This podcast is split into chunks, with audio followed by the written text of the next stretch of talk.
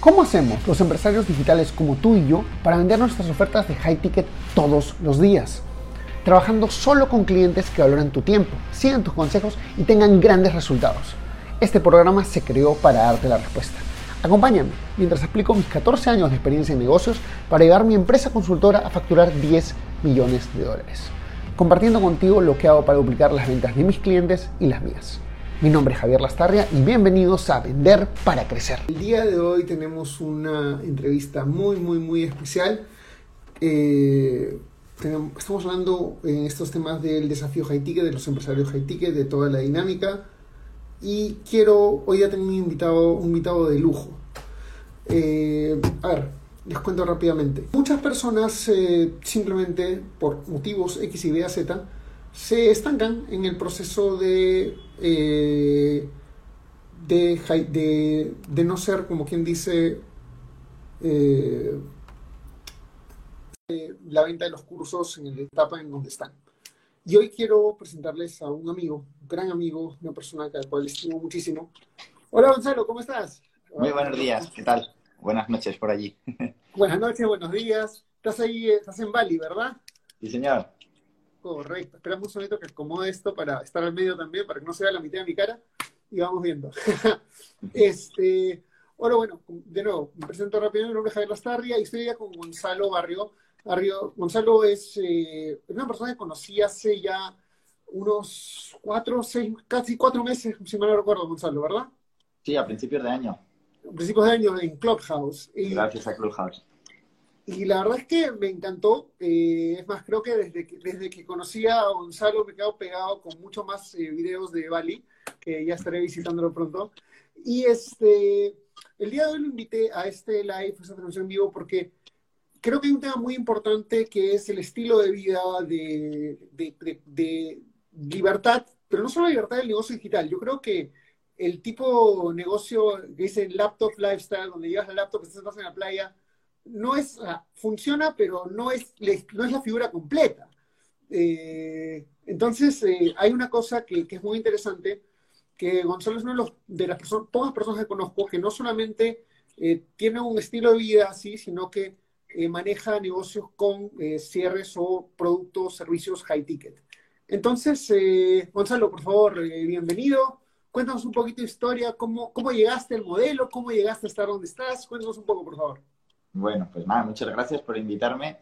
Y, bueno, pues ha sido como un camino, ¿no? Como todos van recorriendo ese camino hacia el high ticket o hacia ese estilo de vida que quieres. O vas poniendo las, las piezas para, para lograrlo, ¿no?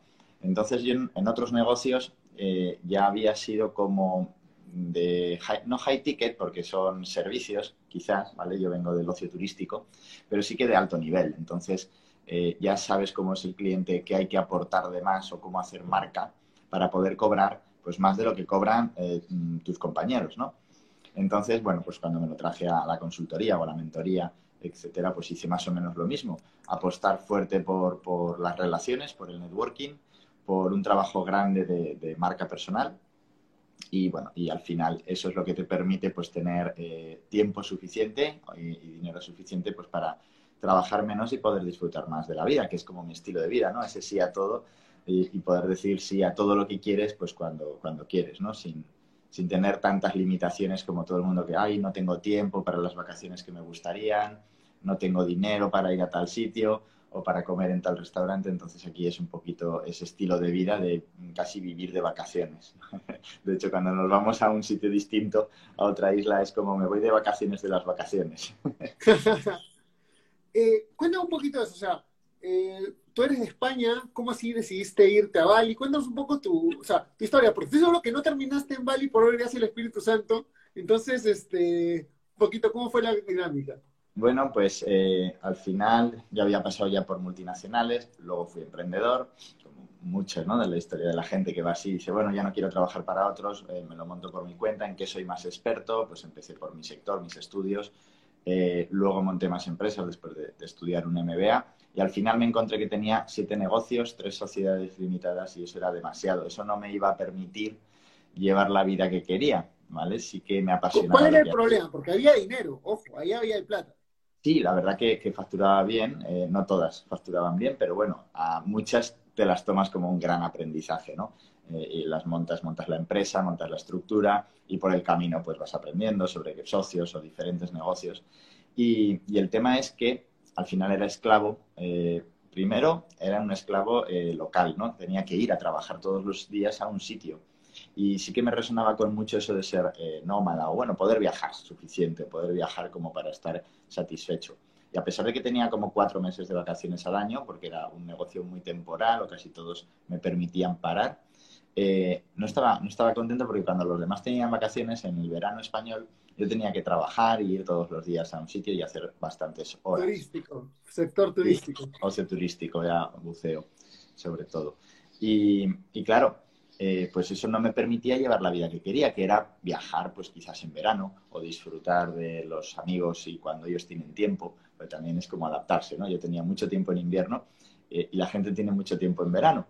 Entonces no encajaba con lo que para mí era disfrutar de la vida o vivirla a tope y poder decir que sí a todos los planes, ¿no? Sin tener que decir, es que tengo que ir a trabajar, hacer un horario. Y, dije, bueno, desde luego, administrando tantos negocios y sociedades, no, no puede ser. Pero a mí me apasionan los negocios. Entonces dije, bueno, ya todo el mundo me empezaba como a pedir consejos sobre los proyectos que tenía, proyectos empresariales, etcétera, y les servían mucho mis consejos. Y ellos me empezaron a convencer de que yo podía ayudar con eso. Y, traté de encajarlo, pero decía, sí, ojalá, ¿no? Ojalá alguien me pagase por ayudarles con la estrategia o por cualquier cosa de estas. Y ahí es donde empiezas un poco a investigar, pero de verdad hay alguien que vive de esto y vive bien. No hablamos de, eh, pues eso, después de una trayectoria emprendedora de 10 o 12 años, no quieres empezar a luchar de nuevo y quieres ir como en el camino más rápido pero ya te sabes los atajos, te sabes qué contactos te pueden llevar ahí, etcétera. Entonces, dediqué un año a, vender eh, sociedades, a probar a ver si es verdad que podía ir viajando por ahí con mi portátil y ir haciendo eh, esa rotación de negocio, ¿no? Hacia, pues, poner todo mi valor al servicio de otros negocios y así nunca me aburriría, ¿no? Cada vez podía ayudar a unos. Y, sí, durante un año me relacioné pues con fui a todos los congresos de infoproductores, etcétera, ¿no? Que se movía por España y bueno, pues en cierto modo lo hice bien. Luego me invitaban a congresos, ¿cómo hacer networking? Y me, preguntaban, ¿cómo en un año has conseguido estar con esta gente? Etcétera. Y, eso pues es la clave. Para mí siempre digo que el networking o el conocer a las personas adecuadas es, eh, son las mejores cosas. Hay gente que mira un poquito mal, ah, bueno, esos enchufes, esa, esa gente que te pone aquí, te pone allá, pero al final son relaciones personales. Yo creo que todo se basa en eso y si necesitas creo que, creo que creo que creo que creo que hay mucha o sea creo que creo que hay mucho apego especialmente del empresario tradicional de lo que yo hago y esto es lo que está bien entonces cuando ves a alguien que hace algo distinto es como que no eso no es así eso no funciona Sí, pero en, en, el high ticket, ¿no? que es de lo que estamos hablando también, es una de las claves, el networking, las relaciones con las personas. Más incluso que, bueno, sí, el trabajo duro te puede llevar ahí, te puede llevar a ser alguien, eh, pero si te relacionas con las personas adecuadas y demuestras tu valor y lo que puedes hacer por otros, más rápido vas a llegar a mejores clientes, a, bueno, a lo que tú quieras acceder, ¿no? Entonces, ¿Cómo es así que llegas de infoproductos a high ticket o cómo fue un poquito tu viaje ahí? ¿O de frente entraste a consultoría? ¿Cómo fue?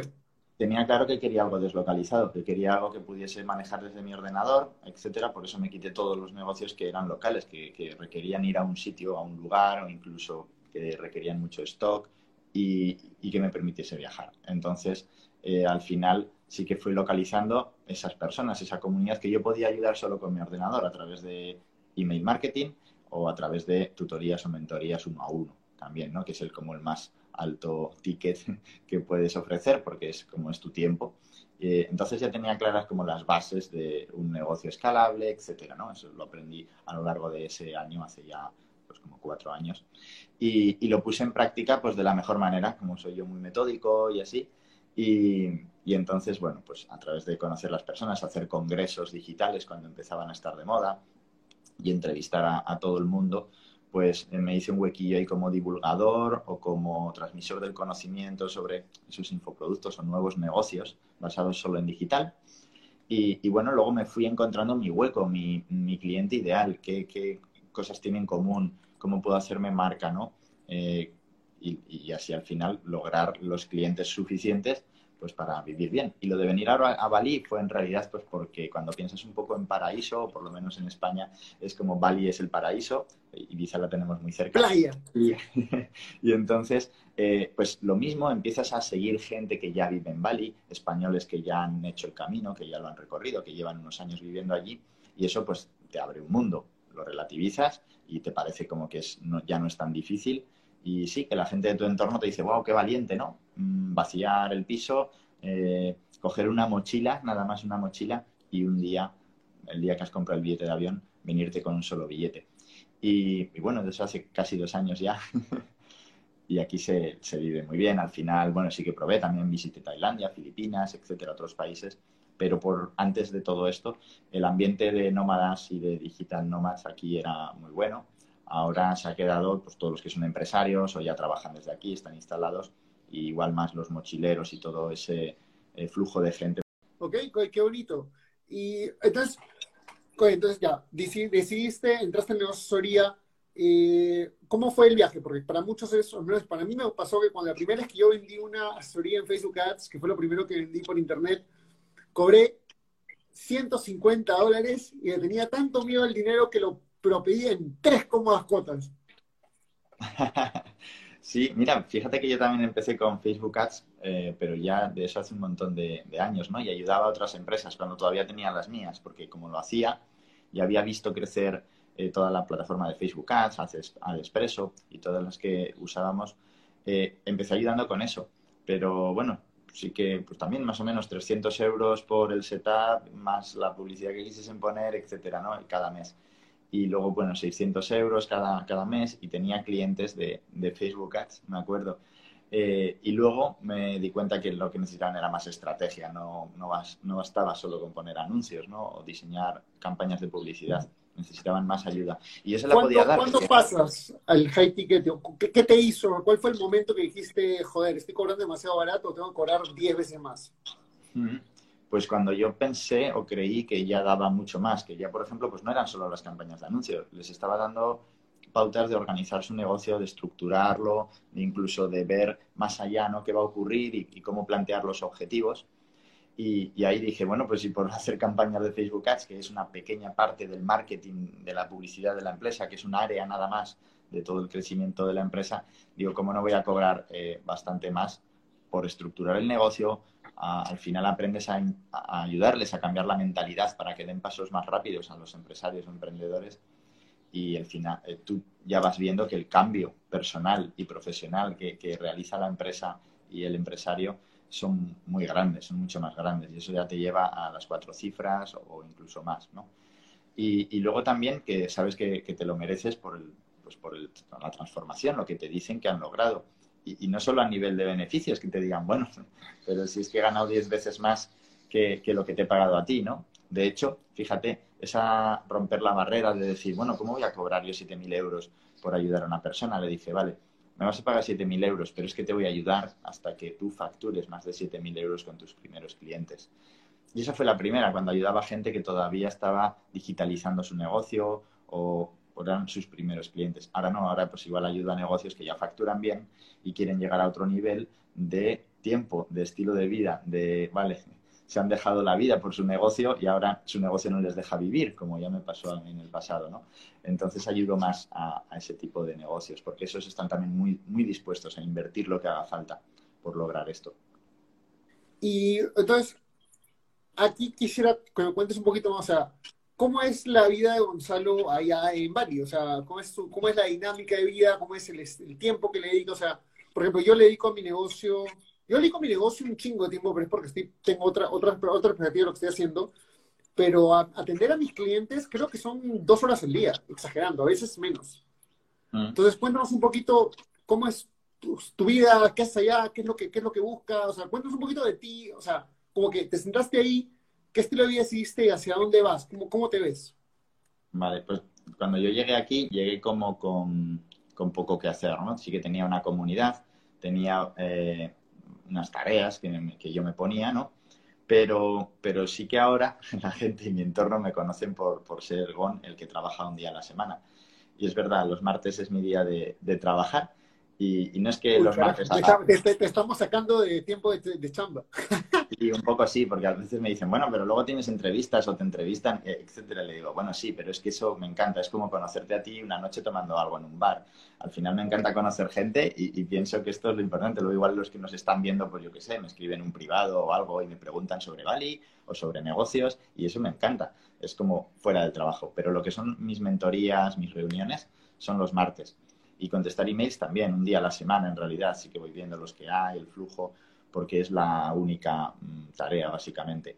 Eh, esas reuniones de mentoría y, las, y los emails de la, de la comunidad sobre todo. Ahora sí que me han cargado un poquito más de trabajo porque ha venido una editorial muy grande y nos hemos liado, quieren que escriba un libro. Y entonces, bueno, pues esa es una tarea nueva para mí, pero me apasionaba, ¿no? Me gustaba, me gustan los retos y me parece una tarea interesante y que, bueno, también la comunidad de multipotenciales, esa gente que quiere hacer tantas cosas a la vez y, no sabe por dónde tirar, pues eh, necesita ya como ese libro que, que durante dos, tres años he estado recopilando toda la información. Y básicamente es eso. El resto de la semana es networking, atender a, a gente interesante como tú, Javier, y, y bueno, relaciones, pero es los martes y tampoco es que sean 8 o 10 horas, es tener mis reuniones de mentoría, que pueden ser un, como máximo tres clientes a la vez. Eh, y ahora estoy súper relajado porque tengo una cliente desde hace un año y estoy disfrutándolo mucho porque disfruto con sus negocios ¿no? y cómo crecen. Y, y, el resto, pues eso, esos emails, eso ver quién es esta persona nueva, es interesante, entrevistas en Clubhouse o cosas así. Hey, ¿te gustó el contenido que escuchaste hasta ahora? Entonces te invito a ser parte de nuestra comunidad donde todas las semanas creamos nuevas cosas como cómo pasar de low ticket a high ticket o tácticas para vender 100 mil dólares al mes. Todo esto está en nuestro grupo privado de Facebook. Entra a secretosparacrecer.com y únete ahora. No olvides que si dejas tu email también te llevarás una serie de clases gratis que no están en ningún otro sitio. Anda a secretosparacrecer.com y regístrate ahora. Es 100% gratis.